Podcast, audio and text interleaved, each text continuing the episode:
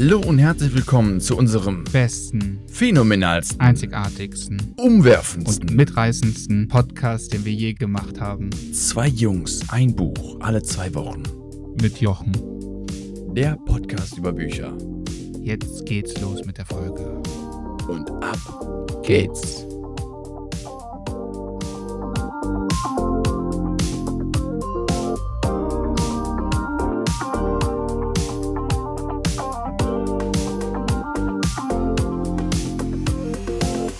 Ja, hallo und herzlich willkommen zu unserem Podcast Zwei Jungs, ein Buch, alle zwei Wochen mit Jochen. Heute mit dem Buch Die Big Five for Lives von John Strelecki. Hallo Lukas, wie geht es dir? Hi Daniel, geiler, geiler Start in diese Folge. 26 sind wir, richtig? 26. Genau, die Folge 26. 26.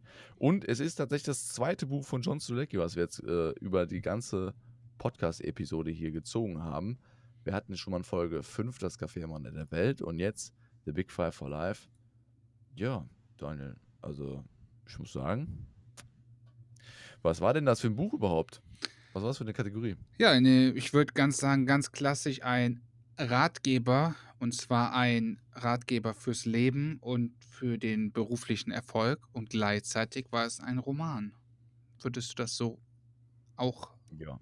Ja, ich glaube, ich würde an der Stelle schon die Ausrichtung minimal Tendenz Richtung Führungspersonen und Unternehmer ähm, definitiv klarstellen oder herausstellen.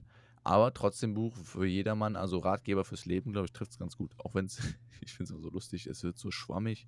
Ratgeber fürs Leben, ja, ne, okay, ich hole mir mal so einen Ratgeber und man denkt dann so, dann danach fluppt das Leben.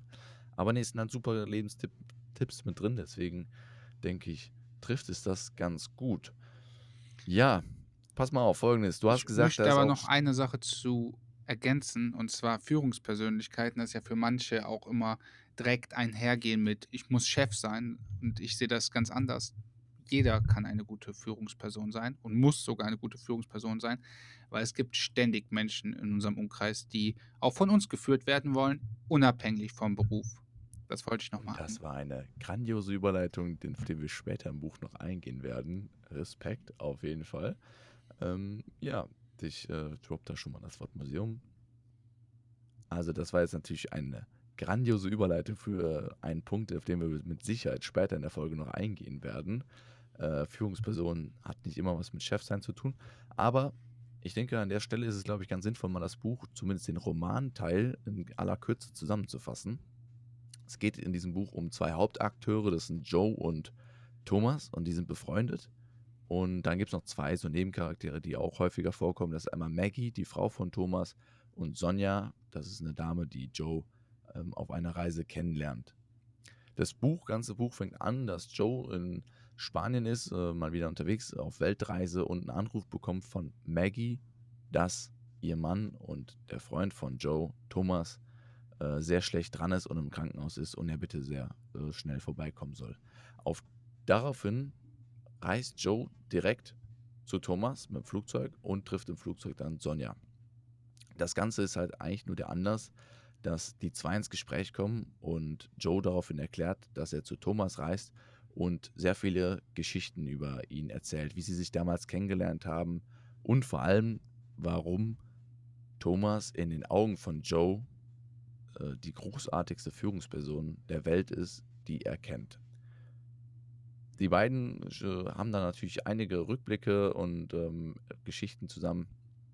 Dann auf jeden Fall äh, bei Thomas angekommen sind Joe und Thomas ähm, gemeinsam und äh, es stellt sich heraus, dass Thomas im Sterben liegt, also nicht mehr viel Zeit hat zum Leben, nur noch die letzten Wochen seines Lebens bestreitet, da er einen immer wachsenden Hirntumor hat und äh, daraufhin lebt Joe bei Thomas und Maggie.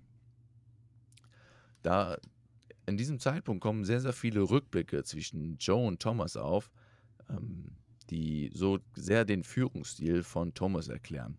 Das Ganze wird dann nochmal äh, gesteigert, dadurch, dass Thomas in den letzten Lebwochen zu einer TV-Sendung, einem Dreiteiler, eingeladen wird, in dem er interviewt wird zu Führungsprinzipien des 21. Jahrhunderts.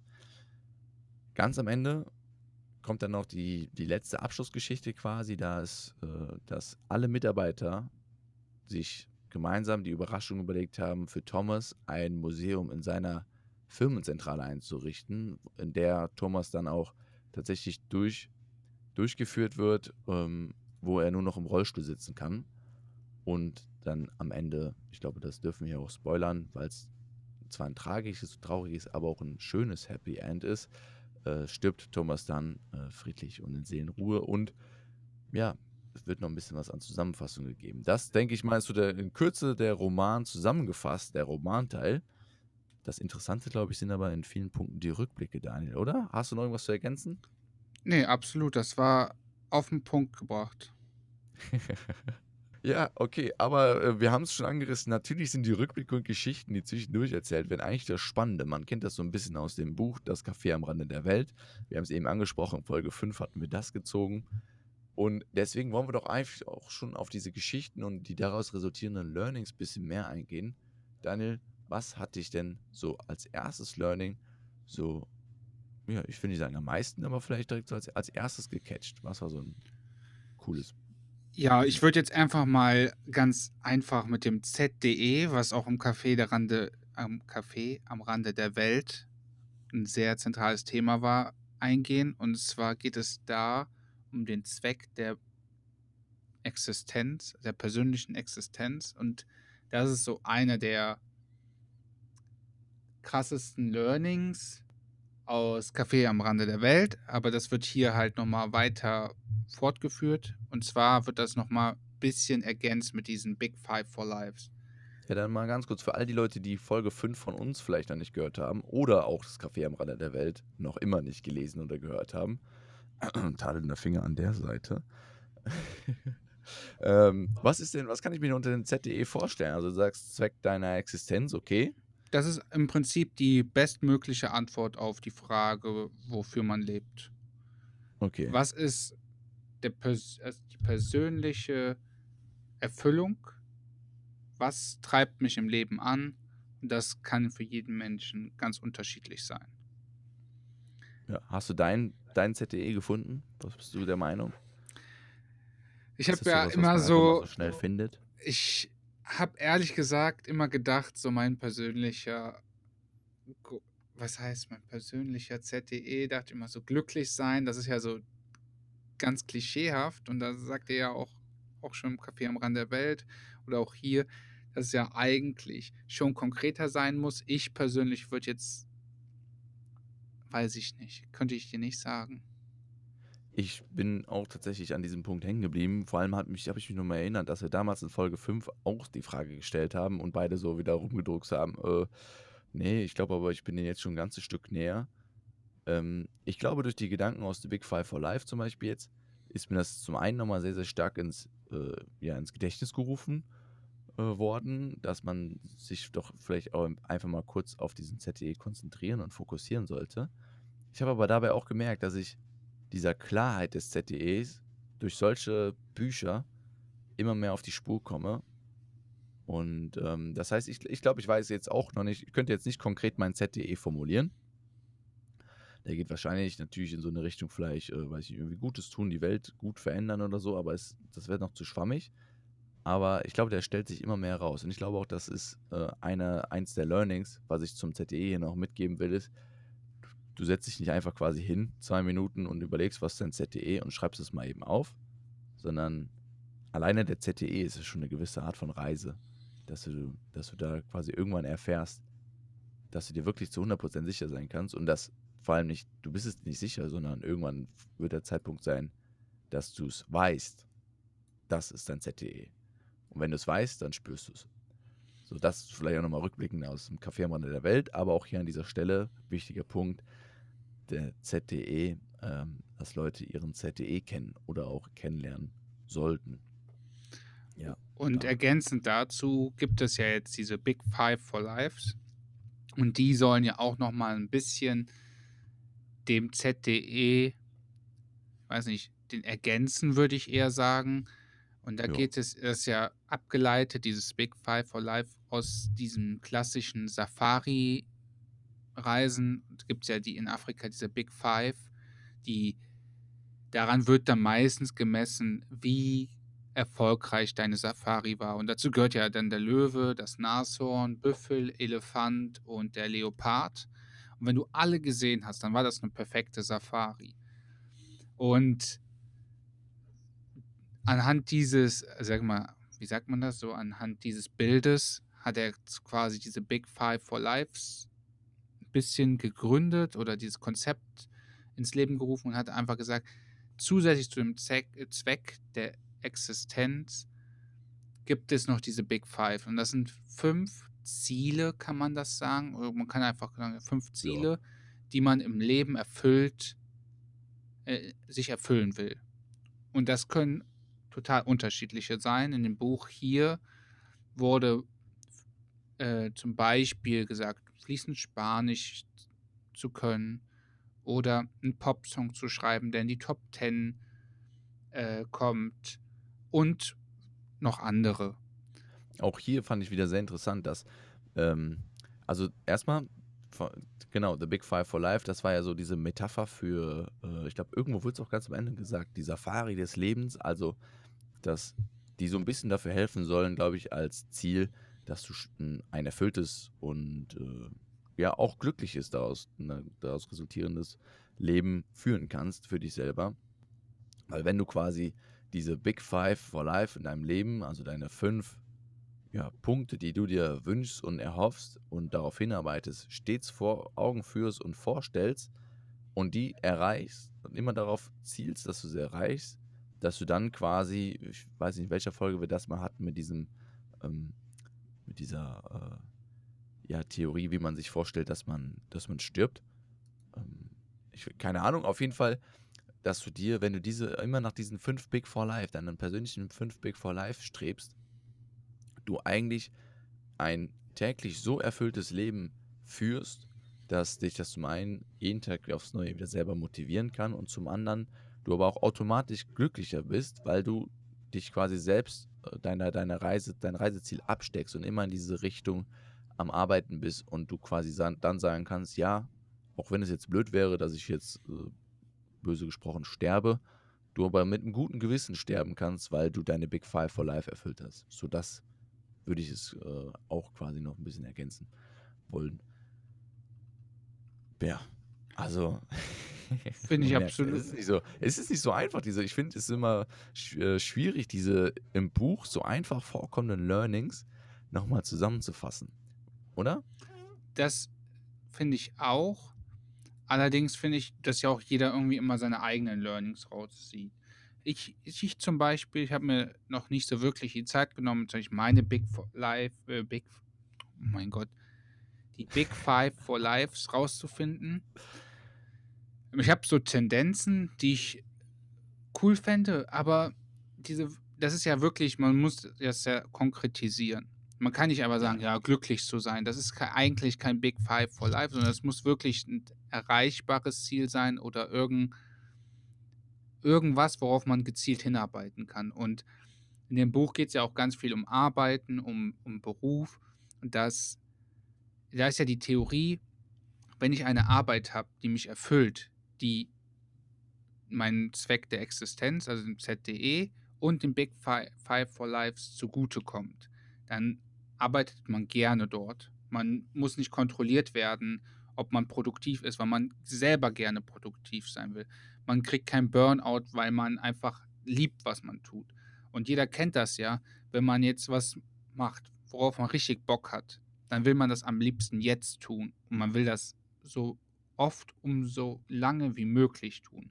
Ob es jetzt Fußball spielen ist, zocken, malen, oder wandern gehen. Jeder, jeder kennt irgendwie so Menschen, die haben ein Hobby, die brennen dafür und die könnten Stunden und Tage lang dasselbe tun und die haben einfach immer noch Spaß dabei.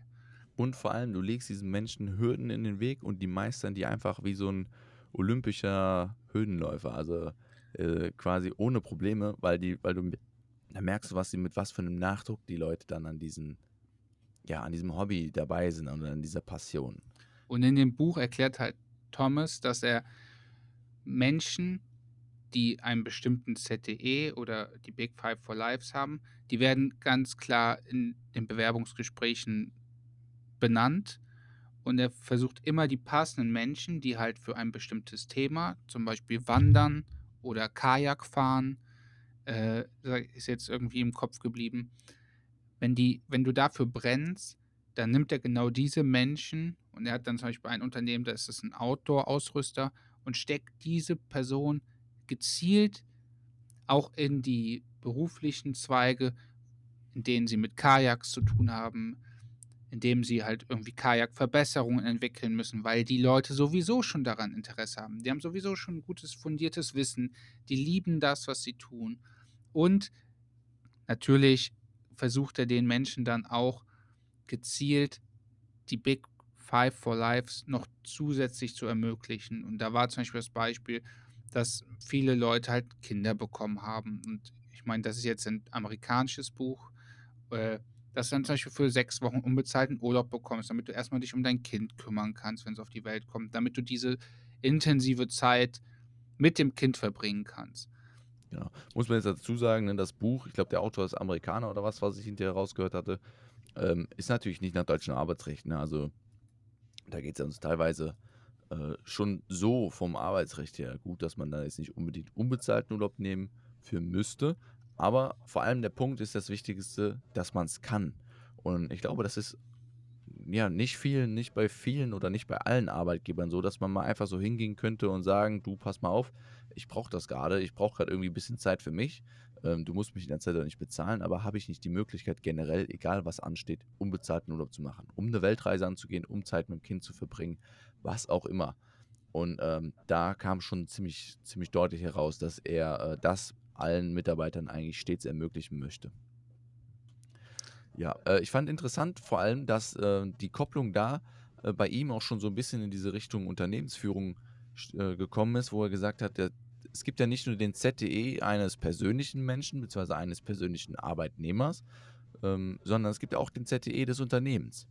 Sprich, warum gibt es das Unternehmen? Also ganz banal gesprochen zum Beispiel, ähm, ja, ich komme aus der Verpackungsindustrie, weil, warum gibt es äh, Maschinen und ähm, Maschinenbauer dafür? Weil die sagen, ich möchte äh, was produzieren, möchte was bauen, damit die Produzenten das noch schneller, effizienter und im besten Fall umweltbewusster produzieren können. Das heißt, da ist so dein ZTE-Verbesserung quasi rauszuhören. Das Inter Interessante und Entscheidende ist aber eigentlich vor allem, was er sagt, er sucht die Mitarbeiter stets danach aus, dass der ZTE des Unternehmens auch mit dem ZTE der Menschen vereinbar ist, weil er sagt, sonst habe ich Einbüßungen in der Produktivität dieser Mitarbeiter. Ja, Produktivität, Daniel, Stichwort. Ich würde da noch, äh, im Deutschen gibt es das ja auch. Das nennt sich ja bei Unternehmen oft so eine Vision. Ich hatte das ja, in meinem stimmt. Studium. Da ja. hatten wir so Gründung von Unternehmen und dann hieß es immer, welche, welche Vision hat man als Unternehmen? Und der sagt auch ganz klar hier im Buch, dass Mitarbeiter, die die Vision kennen, kennen, die wissen auch, wofür sie arbeiten. Also wenn man sich damit auch am besten selbst identifiziert, dann arbeitet man viel, viel energischer an diesem Ziel mit, als wenn man es halt nicht kennt. Und da fällt mir halt so ein Beispiel ein von meinem Professor damals. Er hat immer gesagt, Harley Davidson, die haben die Vision gehabt, die verkaufen kein Motorrad, sondern eine Emotion, ein Erlebnis. Und das muss man sich ja mal vorstellen, dass ein Motorradhersteller sagt, wir verkaufen keine Motorräder, sondern wir verkaufen ein Erlebnis. Und das ist ja dann dieses übertragene Sinn. Jeder Mitarbeiter dem Unternehmen weiß natürlich, ich werde Motorräder bauen, ich werde mich mit dem Außenspiegel oder mit sonst was beschäftigen.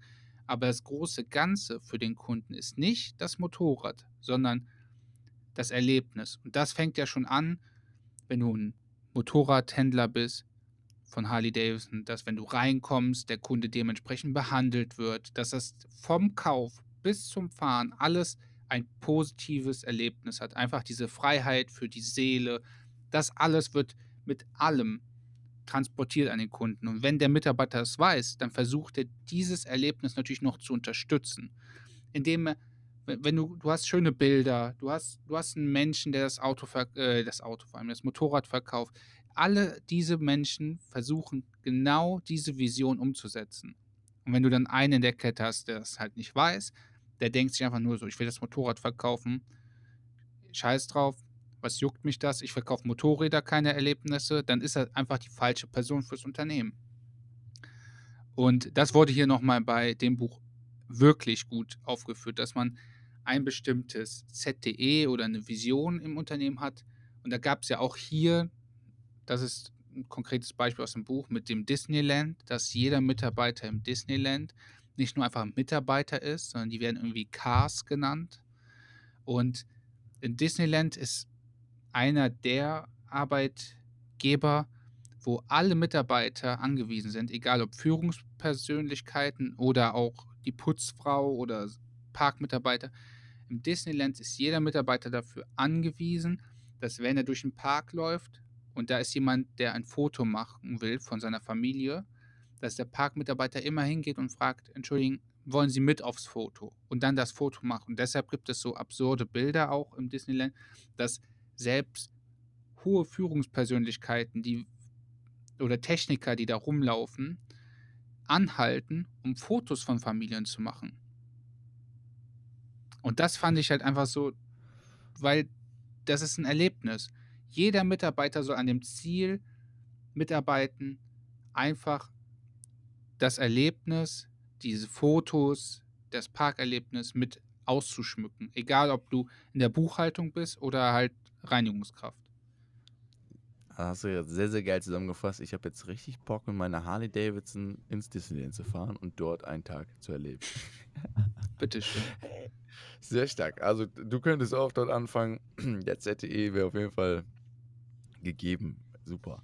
Ähm, ja, äh, das Ganze war auf jeden Fall auch noch in den Bezug zu setzen, dass dieses, diese Übereinstimmung von wegen ZTE, von Mitarbeiter und vom Unternehmen selbst äh, Thomas hat eine Erklärung gegeben, anhand oder welcher zwei Kriterien er Unternehmen und gute Unternehmen oder vielleicht auch gut geführte Unternehmen quasi erkennt.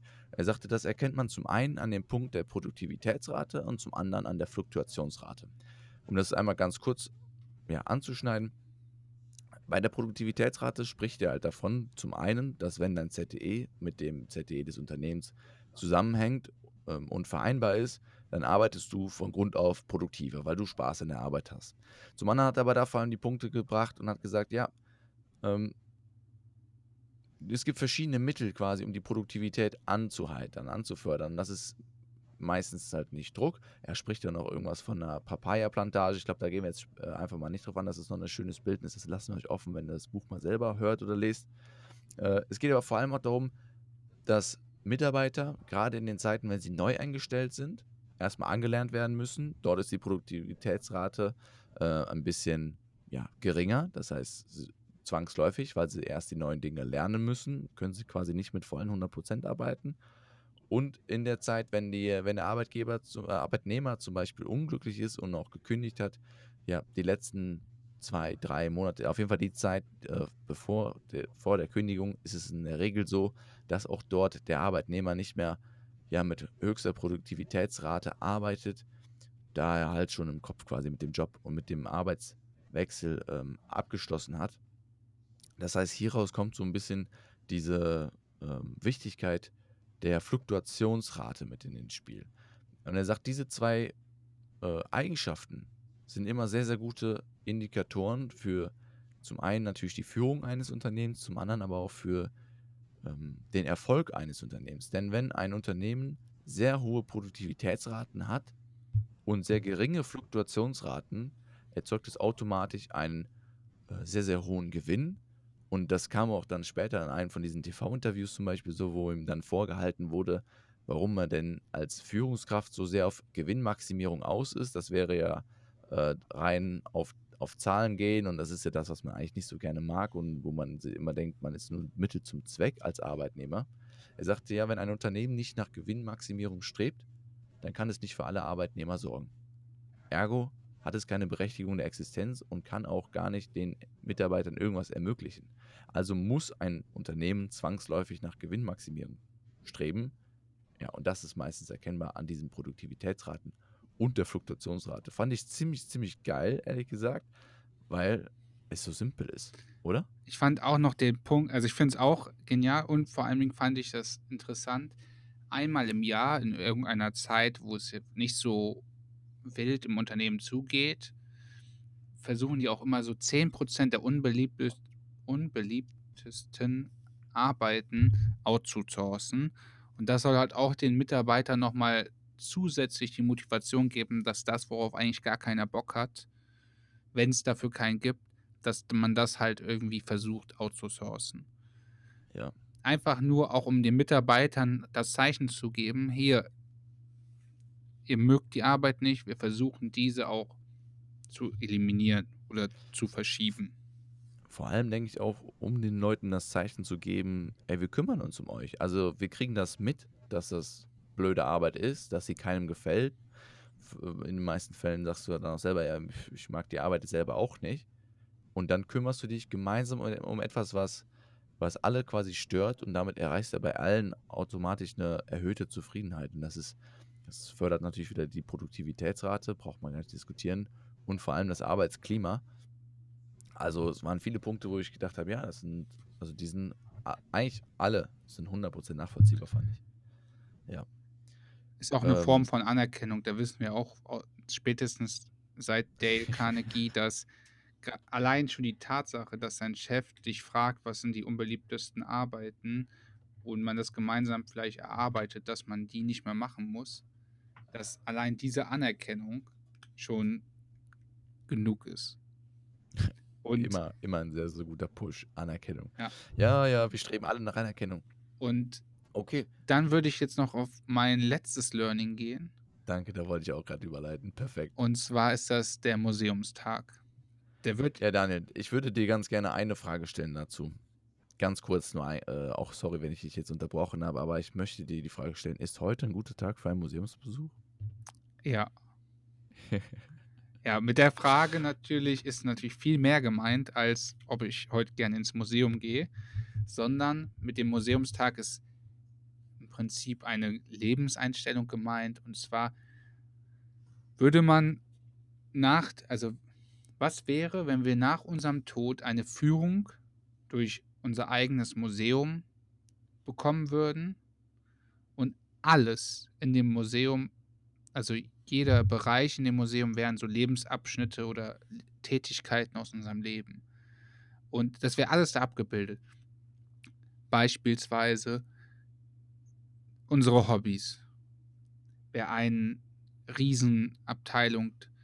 Und alles wäre aber so eingeteilt, so prozentual, wie wir es auch im Leben versucht haben anzugehen. Wenn wir 20% unserer Zeit mit unseren Hobbys verbracht hätten, dann wäre auch 20% des Museums Tätigkeiten und Sachen rund um unser Hobby. Und genauso wird sich das dann weiterziehen und da geht natürlich auch der Aspekt der Arbeit mit ein. Wir verbringen so viel Zeit auf der Arbeit und wenn wir einfach schlecht gelaunt sind, also auch die Emotionen, die wir da spüren, die würden da alle abgebildet werden in diesem Museum. Und da fragt man sich halt, ist heute ein guter Museumstag? Und damit ist halt gemeint, ist heute ein guter Tag, um Erinnerungen oder Sachen zu schaffen, die man, wenn man diese Führung bekommen würde, in diesem Museum zu sehen.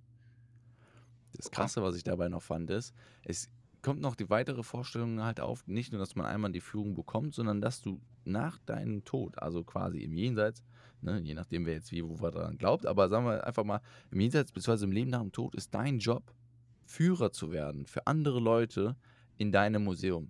Und das hat dem Ganzen, fand ich, nochmal so ein bisschen Nachdruck verliehen, weil zum einen die Führung bekommen das vor Augen zu bekommen, das ist ja die eine Geschichte. Aber wenn du auch selber dafür jetzt die Führung halten musst, kommen Emotionen wieder dabei hoch. Und meistens ja, ne, klar, das sind auch sogar deine eigenen Erlebnisse. Das heißt, deine eigenen Emotionen kommen dabei wieder hoch. Und dann ist die Frage, ähm, oder er sagte ja, führ dir mal vor Augen, wenn du 80 Prozent deiner Lebenszeit in einem Job verbringst, der dir nicht gefällt, dann sind 80 Prozent deines Museums voll mit einem Job, oder mit Erinnerungen, die dir nicht gefallen, die, wo du später eine Führung zu halten musst. Ich denke, wir haben alle ja schon mal im Museum eine Führung erhalten. Die können länger gehen. manche sind spannend, manche sind nicht so spannend.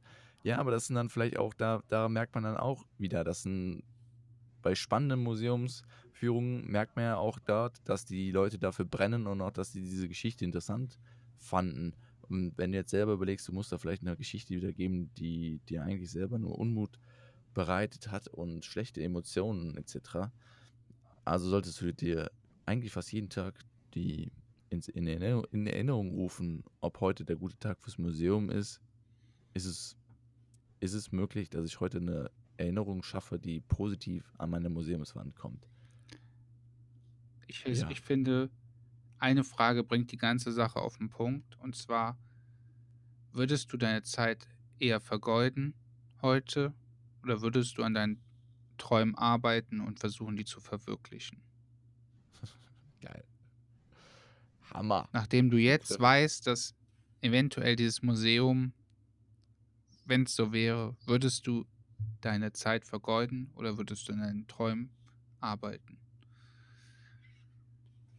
Soll ich mal kurz das letzte? Ich habe noch hier gerade äh, das, das Zitat von Thomas Duell, weil wir haben ja gesagt, stimmt, das müssen wir nochmal hier kurz, wir haben gesagt, wir gehen nochmal drauf ein in der kurzen Romanzusammenfassung war es ja auch so, dass alle Mitarbeiter von Thomas D. Rail in seiner Firmenzentrale, also in dem Buch, das, ich weiß nicht, ob das fiktiv ist oder eine reale Geschichte, muss ich tatsächlich sagen, aber auf jeden Fall in dem Buch, Thomas D. Rail hat ein Unternehmen mit über 12.000 Mitarbeitern.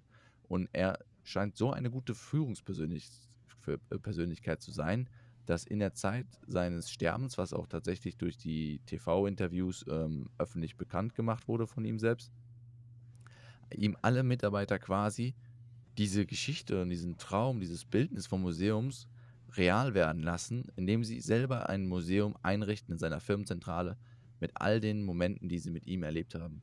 Ähm, natürlich die positiven und schönen, aber auch teilweise halt die Dinge, ähm, woraus klar wurde, dass er es vollkommen richtig gemacht hat mit seinem Unternehmen, ähm, den Zweck der Existenz und den Zweck der Existenz der verschiedenen Mitarbeiter zu erfüllen in dem da zum Beispiel gezeigt wurde, äh, auch Bilder von den Kindern der Mitarbeiter, wo halt gesagt wurde, oder wo die Mitarbeiter dann gesagt haben, ihm erklärt haben, ja, du, ähm, erst hier durch dieses Unternehmen konnte ich mir diese Reise ermöglichen, auf der habe ich meine Frau, meine Traumfrau getroffen, mit der ich jetzt zwei wundervolle Kinder zusammen habe, ähm, die mein Ein und Alles sind. Das ist nur möglich gewesen durch quasi diesen ersten Step und die Freiheit, dass du mich daran arbeiten lässt, mein ZTE und meine Big Five stets zu erf äh, erfüllen. So, und das sind so Punkte gewesen, die halt im Roman dieses Museum dann nochmal aufgegriffen haben. Und da gab es ein Zitat, was, ich glaube, das, ähm, das waren so seine letzten Worte, die wurden auch irgendwo ähm, eingemeißelt in dem Museum. Dann, da sagte Thomas de Riel, man sollte sein Leben so gestalten, dass man eines Tages aufwacht und tief in seinem Inneren spürt, dass es für einen selbst in Ordnung wäre, wenn man an diesem Tag sterben würde. Nicht etwa, weil man sterben wollte, sondern weil man an einem Punkt erreicht hätte, an dem man ohne Bedauern sterben könnte. Ja. Ich, äh, Dazu gibt es nichts zu ergänzen. Ich fand noch eine, eine ich, ich weiß, wir sind ja nicht alles Leute so Zahlen, aber ich habe mir eins tatsächlich in dem Buch Pause gedrückt gehabt, während des Lesens, beziehungsweise während des Hörens. Und ähm, da musste ich mir die Zahlenwerte mal aufschreiben dazu, weil da wurde gesagt, ja, 80 Prozent deiner Zeit ähm, mit, ähm, mit Arbeitszeit, das heißt, äh, 80 Prozent sind dann voll mit, mit Erfahrungen zur Arbeit im Museum. Und äh, was schön war, was halt am Anfang vom Buch kam, da sagte Thomas. Rail ja auch zu, zu Joe am Bahnhof, stell dir vor, du hast 28.200 Tage und das Krasse war dann, dann hat er das in Sekunden ausgerechnet. Dass du, ne, das war jetzt die durchschnittliche Lebenszeit eines US-Amerikaners. Die beträgt 28.200 Jahre. Und wenn du das in Sekunden dir einfach nur mal vor Augen fühlst, dann merkst du auch, auch einfach, dass das immer eine, einen kostbareren Wert hat, weil das absolut eine absolute Zahl ist. Also es ist auf einmal eine, ich will nicht sagen eine greifbare Zahl, aber es ist ähm, ja, es sind 101.520.000 Sekunden. Und du denkst dir so, okay, das klingt irgendwie endlich. Und ab dem Zeitpunkt merkst du, du musst der, dieser Zahl und deiner Restzeit viel, viel mehr Wertung zuordnen. Und äh, du musst dich quasi aktiv darum bemühen, dass diese Zeit nicht verschwendet ist, sondern für dich etwas bringt und dich selbst erfüllt. In dem Sinne habe ich mir nämlich auch einmal was ausgerechnet, was glaube ich jetzt aktuell immer ähm, ja häufiger auch, aber ich habe das irgendwo mal in einem Posting gelesen und fand das jetzt passend in dem Bezug zu dieser Museumsgeschichte und vor allem zu dieser Restzeitgeschichte. Wenn du dir mal überlegst, dass deine Eltern ja jetzt schon ein gewisses Alter haben und dementsprechend vielleicht statistisch gesehen nur noch eine bestimmte Anzahl an Restjahren. Und du besuchst deine Eltern vielleicht nur einmal oder zweimal oder alle zwei Wochen, dass du dir dann mal vor Augen führen könntest und ausrechnen kannst, wie viele Tage insgesamt oder wie viele Stunden insgesamt du nur noch mit deinen Eltern hast.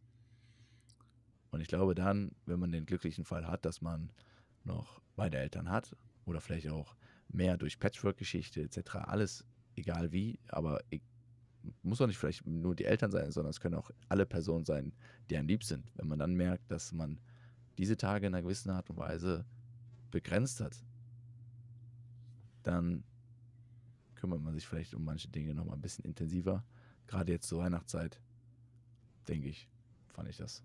Kann man das mal einbringen, ist ein schöner Punkt. Eine interessante Bemerkung hierzu ist noch, wenn man sich dann noch vorstellt, dass man, dass die Eltern jetzt in einem Alter sind und man wohnt nicht mehr zu Hause, dann kann man sich schon mal vor Augen führen, dass man schon die ganze Zeit, die man als Kind mit seinen Eltern verbracht hat und bis man ausgezogen ist, dass man schon einen Großteil der Zeit mit seinen Eltern schon verlebt hat. Das heißt, man hat nur noch wirklich wenig Zeit im Verhältnis zu der Zeit, die man schon mit seinen Eltern verbringen durfte. Krass. Okay, also ihr merkt auf jeden Fall, das Buch hat uns auf jeden Fall gecatcht und äh, auch, denke ich mal, persönlich berührt. Ähm, ich würde da auf jeden Fall mal einhaken, Daniel. Wie fandest du das Buch generell? Was würdest du als Bewertungspunkte geben? Du weißt, wir haben 1 bis 5 Sterne, beziehungsweise 0 bis 5 tatsächlich. Ich würde ja, dem Buch 4,25 Sterne geben. um es kompliziert zu machen. Nein, ich würde dem Buch viereinhalb Sterne geben. Es hat mich schon sehr abgeholt und ich muss auch ehrlich sagen, ich mag mit immer mehr den Autor John Strelecki. Ich muss auch dazu sagen, weiß nicht, du kennst, hast das habe ich schon in Folge 5 mal gesagt, aber hast du dir schon mal John Strelecki angeguckt, wie der so rumläuft? Ja, ja, ja, ich weiß. Der hat ja so einen Safari-Hut auf. Immer. Ja. Also auf den meisten Bildern, was ich gesehen habe und Interviews, hat er so einen Safari. ZDE. Ja, Safari. Habe ich mir gedacht, nach dem Buch, ja, ich weiß, warum der auch so einen Hut auf hat. Der ja, macht seine Safari seines Lebens. Jetzt unabhängig ja. davon, ob das jetzt guter Marketing-Gag ist oder sonst was, ich finde, der lebt das richtig und deshalb würde ich nicht 4,25 Sterne geben, sondern ich gebe da 4,5 Sterne. Ich mag den Autor, ich mag es, wie es geschrieben ist. Das Buch hat mich abgeholt, hat mich von Anfang bis zum Ende gecatcht. Es wurden immer wieder neue kurze Geschichten eingebracht, die auch wirklich lesens- oder hörenswert ist. Ich habe es auch gehört bei Audible. Und ich kann jedem nur empfehlen, Leute, wenn ihr mal Bock auf ein Hörbuch habt, bisschen Führungspersönlichkeit, ein bisschen Menschenkenntnis, holt euch das Buch, hört euch das genüsslich an. 4,5 Sterne. Lukas, wie war es bei dir? Ja, also ich bin drauf und dran. Ich gebe dem Buch tatsächlich 5 Sterne. Ähm, Hintergrund dazu, ich hatte das schon mal vor Jahren angefangen, wirklich auch sogar als Buch. Ich bin nie über Seite 70 rausgekommen. Ich glaube, das Buch hat 220, 230 Seiten. Also ich äh, kam nur auf viele Anfangspunkte und ich hatte immer schon das Gefühl, ah ja, du hast das Buch schon gelesen. So, ja, also es war, ich habe auch immer schon gesagt, ja, ich hatte das mal angefangen zu lesen, also äh, ich weiß, worum es geht. Ganz ehrlich, ich wurde jetzt durchs erste Mal durchhören oder das erste Mal das Buch quasi komplett durchzuarbeiten, ähm, ja, eines deutlich besseren belehrt, dass ich noch nicht komplett gehört habe. Es wird noch, es kommt noch so viel. Es äh, kommen so viele Punkte ähm, die mich dann auch gecatcht haben. Und es war ähnlich wie beim Café am Rande der Welt. Das waren sehr, sehr viele Punkte, die ich beim Lesen so dachte, hm, ja, stimmt, oh, ja, das ist einfach. Aber vor allem, ich habe es jetzt schon vor einer Woche durch, durchgehört gehabt, also ich war diesmal ein bisschen fixer. Und die ganze Woche danach, glaub mir, ich glaube, es gab keinen einzigen Tag, an dem ich nicht wieder über dieses Buch und diese Geschichte und die Prinzipien daraus nachgedacht habe. Was natürlich dann auch wieder sehr clever gemacht ist, weil ich auch sehr oft dann wieder über den ZDE nachgedacht habe, der aus dem Café am Rande der Welt ist und ich auch dann wieder darüber nachgedacht habe. Also alles in allem, weil mich dieses Buch so sehr bewegt hat und auch sehr, ich würde behaupten, positiv, da es einfach Spaß macht, darüber nachzudenken und es einem immer wieder vor Augen zu führen, hat dieses Buch von meiner Seite aus fünf Sterne verdient, ist auf jeden Fall auf ähnlicher Ebene wie am Café am Rande der Welt. Hier natürlich, äh, wie es am Anfang schon gesagt war, ein bisschen äh, der Fokus auf Führung, aber auch da natürlich, wie der Daniel richtig gesagt hat, Führung heißt nicht nur Chef sein, sondern auch zum Beispiel in der Familie. Ne? Du bist auch in der Familie teilweise eine Führungsperson, wenn du dich zum Beispiel um deine kleinen Geschwister kümmerst. Auch dann musst du Führungsqualität beweisen. Deswegen eine Empfehlung für jeden. Dieses Buch hat was. ja, okay. So, ähm, Diese Folge, normalerweise würden wir jetzt ein neues Buch lesen. Ne? Genau, normalerweise neues Buch hören. würden wir jetzt ein Buch ziehen. Das wollte ich gerade sagen. Aber das Oder das, genau. wird diese Ja. Folge nicht Machen wir passieren. heute nicht. Nee, machen wir nicht. Unsere nächste Folge, 20.12., also kommt in einer Woche. Yes, out of the rhythm. Wahnsinn. Ähm, warum? Weil wir eine. Ja, nee, ganz einfach. Und nächste Folge kommt am 20.12. und äh, wird vor allem die Zukunft behandeln. Unsere Pläne für die Zukunft, was äh, wir uns da überlegt haben. Und ich glaube, mehr wollen wir auch gar nicht dazu sagen. Also kein Buch für heute. Ähm, Seid gespannt, was mit dem Podcast in Zukunft Genau. passiert. Ja, Große mal Veränderungen, oh, Wahnsinn. Ja, enttäuschte also- Gesichter und glückliche. Wir werden lachen und wir werden weinen. Aus Freude und aus Trauer. Aber gemeinsam. Es werden, es werden Tage kommen, an denen ein Release kommen sollte, in dem keiner kommt. Und es werden Tage kommen, da kommt ein Release und wir werden vielleicht glücklicher sein als je zuvor. Äh, In dem Sinne, 20.12.2021 Seid gespannt. für euch. Folge 27, beziehungsweise Out of the Rhythm. Ähm, mit neuen Informationen. Also kein Buch. Genießt die Pause. Und bis zum nächsten Mal, wenn es wieder heißt: Zwei Jungs, ein Buch. Alle zwei Wochen. Mit Jochen. Und Lukas und Daniel. Macht's gut, danke fürs Einschalten. Sie hörten eine weitere Folge des Podcastes Zwei Jungs, ein Buch, alle zwei Wochen. Mit Jochen. Vielen Dank fürs Zuhören und bis zum nächsten Mal. Bye bye, ciao, ciao, bisous, à bientôt.